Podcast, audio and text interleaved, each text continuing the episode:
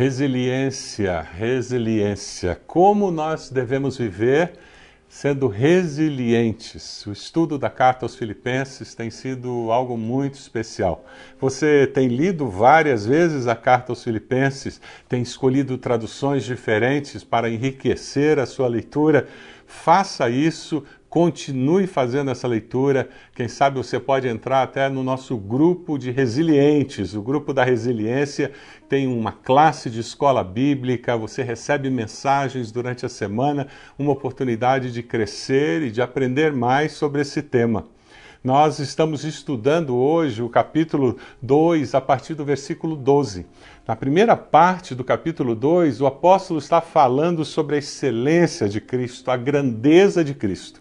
E ele termina ali no versículo 11 e ele entra de novo naquele assunto, o problema que eles estavam tendo de desunião na igreja ele fala sobre a grandeza de Cristo e diz: Isso que está acontecendo entre vocês é muito pequeno quando nós pensamos na grandeza de Cristo, como nós precisamos ter o foco no lugar certo para aprender a lidar com as situações da vida. Conta a história que dois soldados estavam na trincheira na Primeira Guerra Mundial. E um deles, um jovem soldado, estava com muito medo. Ele tremia, ele chorava. E um soldado mais experiente chegou perto dele e começou a conversar com ele e nada conseguia confortá-lo. Até que aquele soldado mais experiente segurou nos seus ombros e falou bem firme com ele: Venha, venha, eu e você faremos algo tremendamente importante pela França. Este desafio mexeu com aquele jovem soldado que levantou-se e continuou caminhando com ele. A minha palavra para você que vive esse momento de tanta tristeza, tanto luto, esse momento de tanta dor, momento de tanta provação, tantas dificuldades, tantas limitações. A minha palavra para você é: venha, venha, nós vamos fazer uma grande obra em nome de Jesus. Juntos durante esse tempo, nós vamos fazer diferença em nome de Jesus, levando as boas novas do Evangelho. Como é importante nós colocarmos os nossos olhos no lugar certo, termos a perspectiva certa da realidade da vida nos momentos de provação. Ser resiliente é perceber a vida da maneira adequada. A igreja de Filipos havia vencido oposição externa de uma forma incrível. Porém, ela estava tendo dificuldades para lidar com as situações internas entre os membros. Ela enfrentava uma, um problema de desunião, de crítica, de murmuração entre os membros. Toda igreja enfrenta esse perigo. E nós, como cristãos, em qualquer época, temos que estar alertas, atentos a essa possibilidade para evitar que esses problemas internos nos impeçam de cumprir o propósito de Deus para as nossas vidas, nos impeçam de viver plenamente o plano de Deus para as nossas vidas. Como nós podemos viver, como nós devemos viver. Nós devemos viver com um coração alegre, porque um coração alegre nos ajudará a ser resiliente frente a qualquer dificuldade. O versículo 12 do texto de Filipenses diz assim: Assim, meus amados, como sempre vocês obedeceram, não apenas na minha presença, porém muito mais agora na minha ausência, ponham em ação a salvação de vocês com temor e tremor. Ponham em ação a salvação de vocês. Existe uma tensão entre fui salvo pela graça e as boas obras que eu devo fazer como parte da minha experiência e da minha caminhada com Deus. Hoje nós vamos encontrar muitos cristãos que vivem baseados numa graça barata. Uma graça que faz com que eles simplesmente digam: Eu sou discípulo de Jesus, eu aceitei Jesus, eu levantei a mão, eu venho à igreja e isso é suficiente. Um dos mártires da igreja cristã, que foi morto na Segunda Guerra Mundial, Dietrich Bonhoeffer, ele diz: A graça barata é o inimigo mortal da igreja palavra do Senhor em Efésios, capítulo 2, versículo 4, nos diz, até o versículo 10, nós encontramos referência a essa graça barata e como nós podemos resolver isso. O versículo 8, de uma forma especial, nos diz: Pois vocês são salvos pela graça, por meio da fé, e isso não vem de vocês, é dom de Deus, não por obras, para que ninguém se glorie. Nós somos salvos pelas obras? Não. Nós somos salvos pela graça, mas nós somos salvos para fazer boas obras. O problema de quem vive com a graça barata é que ele não consegue enxergar a mensagem que existe no versículo 10. Porque somos criação de Deus, realizada em Cristo Jesus, para fazermos boas obras, as quais Deus preparou antes para nós as praticarmos. A minha experiência de salvação em Cristo Jesus, ela precisa ser transformada em atos de bondade em ações concretas que abençoem as pessoas, que abençoe a sociedade onde eu vivo, abençoe a minha nação, que abençoe a minha família, abençoe a minha igreja. Se a minha fé não é transformada em atos concretos, eu questiono se essa fé de fato existe, se ela é verdadeira. Atos de bondade fazem parte da identidade cristã. A vida cristã não é uma vida de passividade, mas uma vida de produtividade. É pelos frutos que nós conhecemos se aquela pessoa de fato é discípulo de Jesus. Se você é um discípulo de Jesus, no meio desta pandemia, no meio deste momento único, estranho, difícil, você está dando frutos.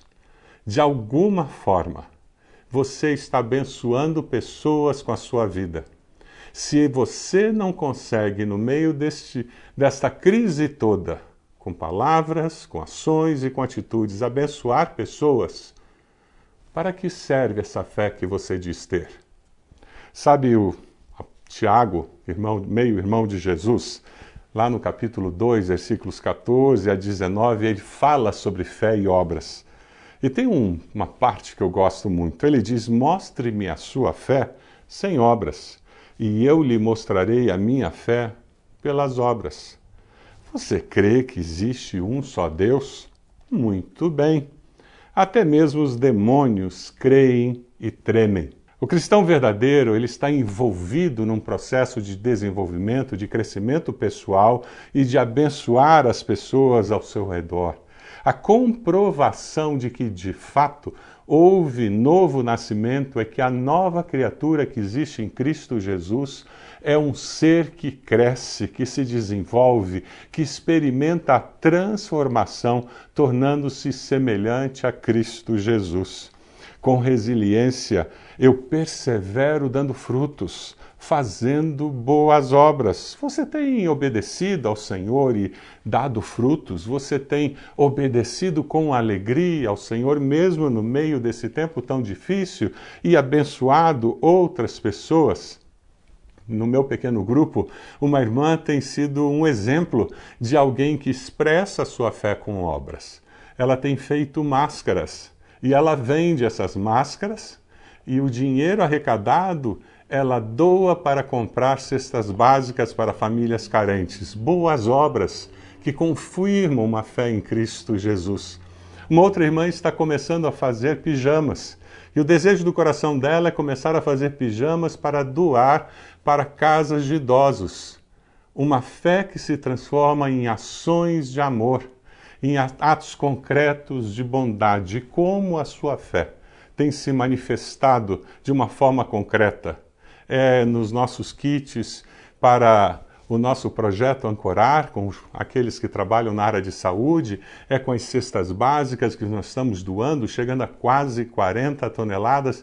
Eu não sei como a sua fé tem se transformado em ações de amor, abençoando um vizinho, um parente, mas se você é discípulo de Jesus, você vai obedecer ao Senhor e transformar a sua fé em atos de bondade, ações concretas que abençoam as pessoas ao seu redor. Como viver a vida, como viver esse tempo, obedecendo a Deus. E o texto continua dizendo algo muito importante: temendo a Deus. O temor e tremor são fundamentais para experimentar a vida cristã com saúde. O versículo 12 diz isso assim: Meus amados, como sempre vocês obedeceram, não apenas na minha presença, porém muito mais na minha ausência, ponham em ação a salvação de vocês com temor e tremor. O resultado final da experiência com Deus produz temor. A nossa identidade cristã, ela contém temor a Deus. O livro de Jeremias nos fala sobre esse conceito de temor que tem sumido de muitos cristãos nos nossos dias, que não fazem um conceito que não faz parte da teologia de muitas pessoas nos nossos dias.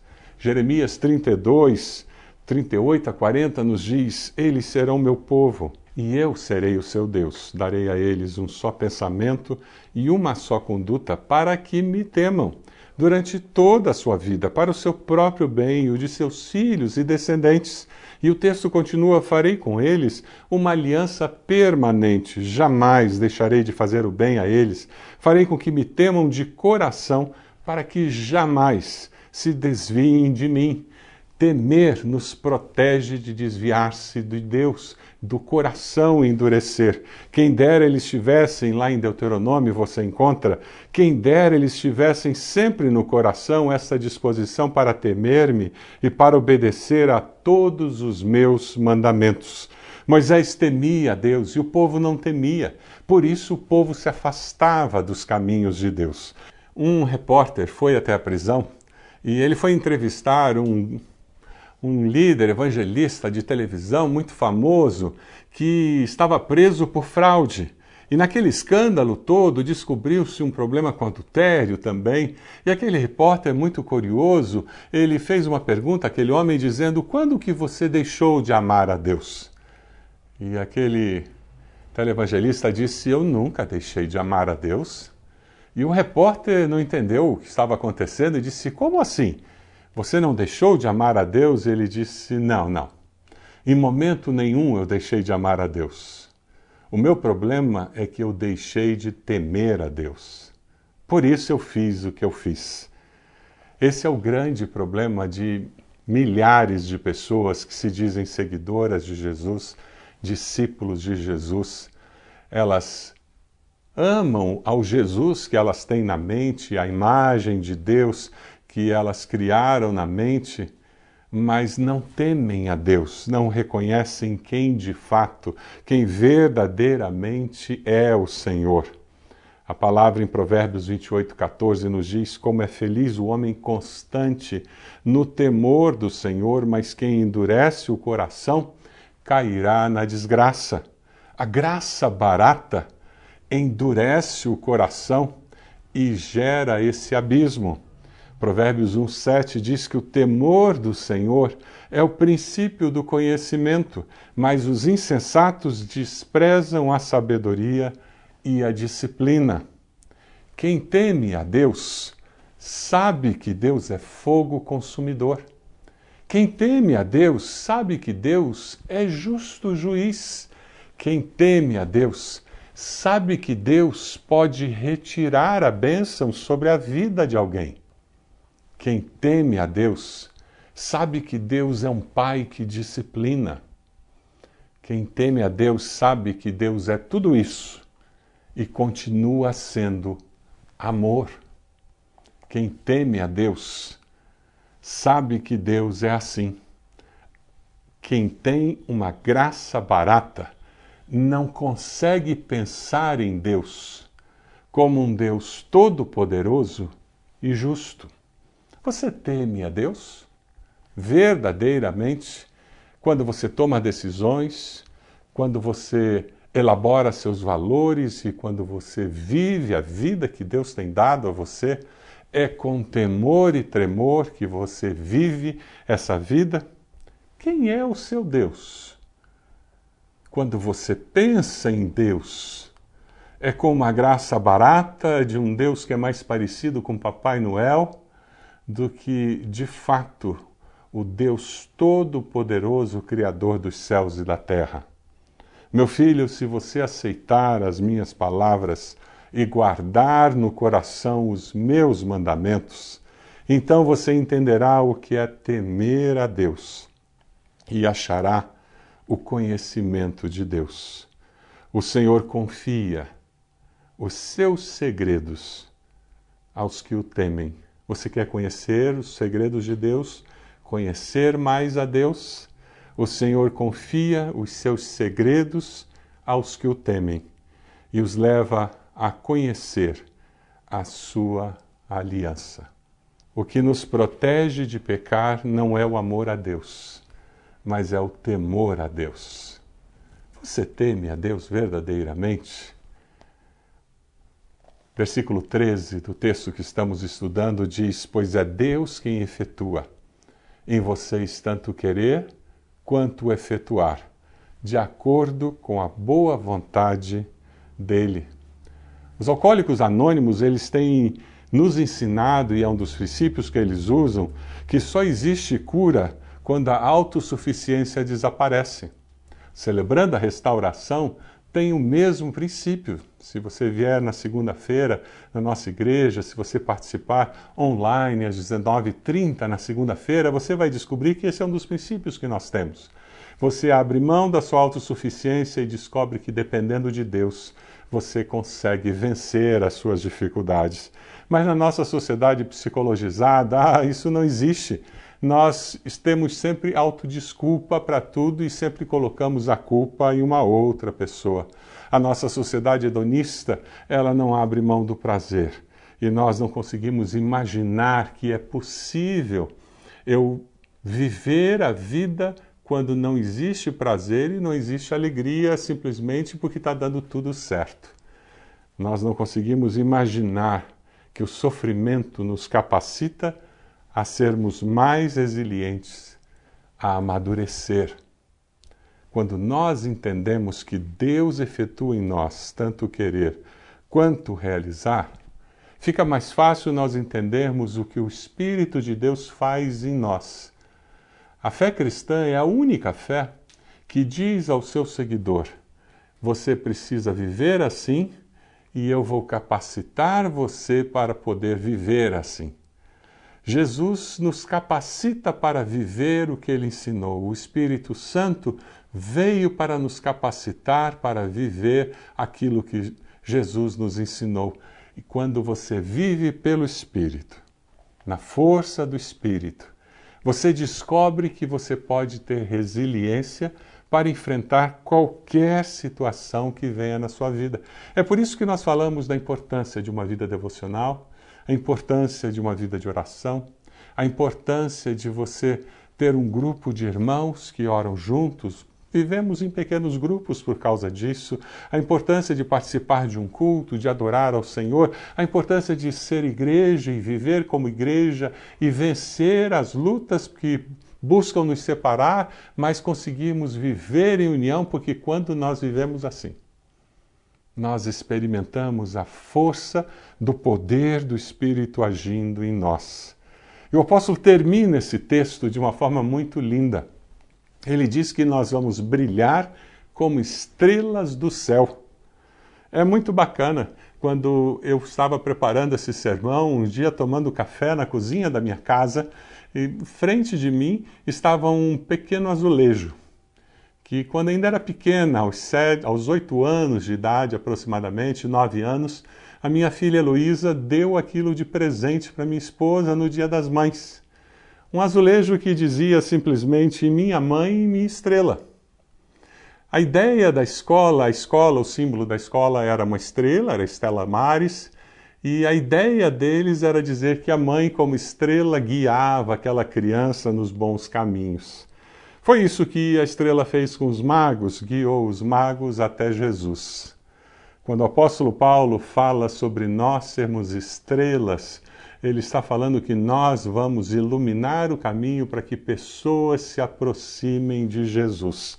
O versículo 14 nos diz: façam tudo sem queixas nem discussões, para que venham a tornar-se puros e irrepreensíveis, filhos de Deus, inculpáveis, no meio de uma geração corrompida e depravada, na qual vocês brilham como estrelas no universo, sem queixas nem discussões.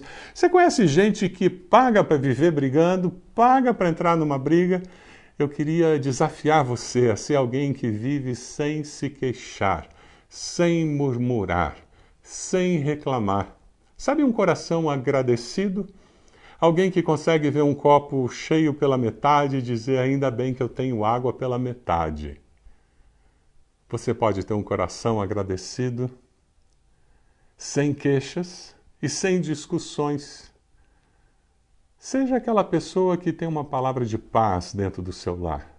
Seja aquela pessoa que tem uma palavra de paz no lugar do trabalho, naquele grupo de estudo da sua faculdade. Seja uma pessoa que tem uma palavra de paz naquele condomínio onde as pessoas estão sempre querendo brigar. Seja uma pessoa que promove a paz porque você segue e é discípulo do príncipe da paz.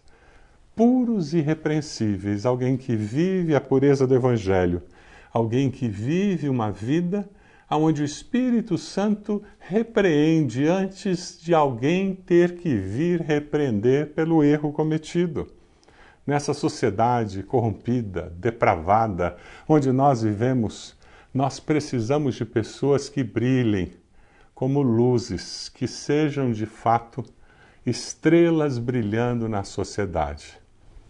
Você lembra como eram nossos cultos do dia de Natal? Ah, isso vai voltar. Você lembra como era casa cheia? O nosso salão cheio de pessoas. Nós estávamos cantando os cultos de Natal, aquelas músicas de Natal tão gostosas. Tá vendo essa imagem? Isso vai passar, nós vamos chegar lá de novo, hein? Logo, logo nós vamos estar nos encontrando e participando de cultos assim. Que saudade! Mas lembra, nós sempre terminamos o nosso culto do dia 25 cantando Noite Feliz. As luzes se apagam no salão.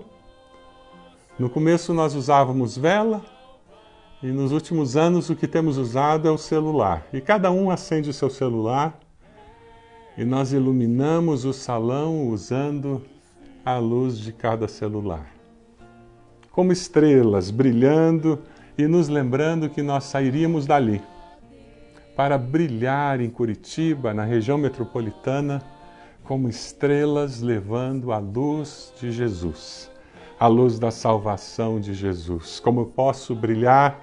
O versículo 16 diz: retendo firmemente a palavra da vida. É por isso que nós estamos insistindo para você ler Filipenses, você deixar a mensagem de Filipenses penetrar no seu coração. Nós vamos estar preparados para a volta de Jesus, preparados para viver por Jesus a cada dia. E os versículos 17 e 18 nos dizem: Contudo, mesmo que eu esteja sendo derramado como oferta de bebida sobre o serviço que provém da fé que vocês têm, o sacrifício que oferecem a Deus, estou alegre e me regozijo com todos vocês. Estejam vocês também alegres e regozijem-se comigo. Paulo termina esse trecho precioso da carta falando que, mesmo que ele esteja se sacrificando, sofrendo na prisão, ele diz no versículo 17: Eu estou alegre eu me regozijo com todos vocês, estejam vocês também alegres e regozijem-se comigo. Esse é o convite que eu faço para você. Resiliência, alegria e propósito em momentos de luta. Continue com alegria, sabendo que com o Senhor nós seremos mais do que vencedores. A nossa identidade como povo de Deus, como discípulos de Jesus, como família do Senhor é resistir com a alegria do Senhor, levando a mensagem de Cristo àqueles que ainda não conhecem. O cristão genuíno é aquele que mostra pelas obras a sua salvação. Eu queria desafiar você nesse momento. Como nós devemos viver nesse tempo, nesses dias, sendo resilientes e por isso eu decido viver com um coração obediente e cheio da alegria de Cristo. Você decide fazer isso? Está aparecendo aqui um número de WhatsApp na tela. Eu queria desafiar você a mandar uma mensagem para nós dizendo: Eu decidi hoje que eu vou viver com a alegria de Jesus.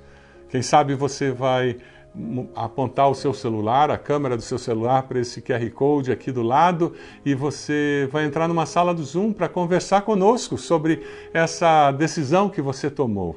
E nós temos conselheiros preparados para conversar com você numa sala particular, com intimidade, de uma forma privada, e nós podemos abençoar a sua vida. E quem sabe a sua decisão hoje é que você decide viver com temor e tremor. E você precisa de vitória para viver assim. Você precisa que alguém ore por você de uma forma específica sobre algum assunto para que você possa viver essa vida com temor e tremor. Quem sabe a decisão que você precisa tomar. Eu viverei para iluminar a vida das pessoas com a luz de Jesus. Eu queria desafiar você a pegar o seu celular e mandar uma mensagem agora, nesse final de culto, para uma pessoa. Uma pessoa que você conhece que não está participando do culto. Uma pessoa que você conhece que não não vai à igreja. E você vai olhar aí no, no lugar onde você está assistindo o culto e existe uma maneira de você compartilhar o link desse culto. Eu queria desafiar você a enviar o link desse culto para essa pessoa, dizendo: Olha, Deus falou meu coração através dessa mensagem e eu me lembrei de você. Eu orei por você hoje. Você pode fazer isso? Clique aí nessa, nesse sinal de compartilhar e nós vamos ver essa mensagem sendo compartilhada com várias pessoas e essas pessoas serão abençoadas. Um amigo seu, um colega de trabalho, um parente seu, compartilhe esse link, envie para essa pessoa agora no final do culto. Isso é parte da sua decisão nesse momento. Eu vou brilhar a luz de Cristo hoje, enviando esse link para que essa pessoa possa ver a luz de Cristo brilhando. Você pode fazer isso? Quem sabe você está nos assistindo e você está dizendo: Eu preciso desse Jesus na minha vida. Eu quero me arrepender dos meus pecados, eu quero viver amando e temendo a Deus. Eu quero Jesus como meu Senhor e Salvador. Eu quero convidar você a fazer uma oração muito simples, dizendo: Senhor Jesus, eu te agradeço. Diga isso para Ele, por me amar, por morrer naquela cruz pelos meus pecados. Eu te agradeço por me dar a oportunidade de construir uma nova vida. Eu entrego a minha vida ao Senhor e eu confesso Jesus como meu Senhor e Salvador. Você fez essa oração? Nos envie uma mensagem pelo WhatsApp ou aponte a câmera do seu celular para esse quadro de QR Code e entre em contato conosco na sala de Zoom. Nós vamos orar por você, abençoar a sua vida essa decisão é a decisão mais importante que você poderia fazer na vida. E nós sabemos que Deus vai abençoar a sua vida de uma forma incrível que você não faz ideia. Eu sei disso porque Ele abençoou a minha vida. Eu sei disso porque ao longo dos anos eu tenho visto Deus reestruturar famílias, Deus mudar a vida profissional de pessoas. Eu tenho visto Deus atuar em cidades, em sociedades através da decisão de pessoas como você. Porque eu acredito no poder de Deus. É que eu convido você, entre em contato conosco, nós queremos apoiar você e nós queremos ajudar você nessa decisão tão especial. Posso orar por você? Se tem alguém contigo na sala, dê a mão para essa pessoa, para que a gente possa orar. Se você está sozinho, está sozinha, junte suas mãos assim. Com isso você vai lembrar que tem muita gente espalhada em vários lares que estão nesse momento junto com você orando, buscando a presença do Senhor. Vamos orar. Bendito Deus e Pai, é com gratidão nos nossos corações que nós te louvamos porque a tua palavra fala conosco e atende às necessidades da nossa alma. Nós te agradecemos porque o Senhor nos desafia a viver com temor e tremor, sabendo que o Senhor é Criador dos céus e da terra, todo-poderoso e um Deus que ama e ama com amor incondicional. Ó Deus, nós nos prostramos diante do Senhor, da tua majestade, da tua glória e reconhecemos que nós precisamos do Senhor. Nós queremos te agradecer por Jesus ter morrido na cruz no nosso lugar. Te agradecemos por esses que oraram, entregando sua vida a Jesus com teu Santo Espírito. Deus confirma essa decisão. Aqueles que enviaram o link para os seus amigos, Deus permita que essas pessoas sejam tocadas pela tua palavra, elas sejam desafiadas pelo Senhor a conhecer ao Senhor de uma forma pessoal, que elas sejam abençoadas de fato pelo Senhor. Ó Deus, que nós possamos viver transformando a nossa fé em ações concretas de amor que abençoem as pessoas que estão ao nosso redor. Essa é a nossa oração, no nome de Jesus. Amém, Senhor. Amém. Que Deus abençoe você, a sua família, que você descubra a cada dia a intimidade do Senhor, que o Senhor se revele a você.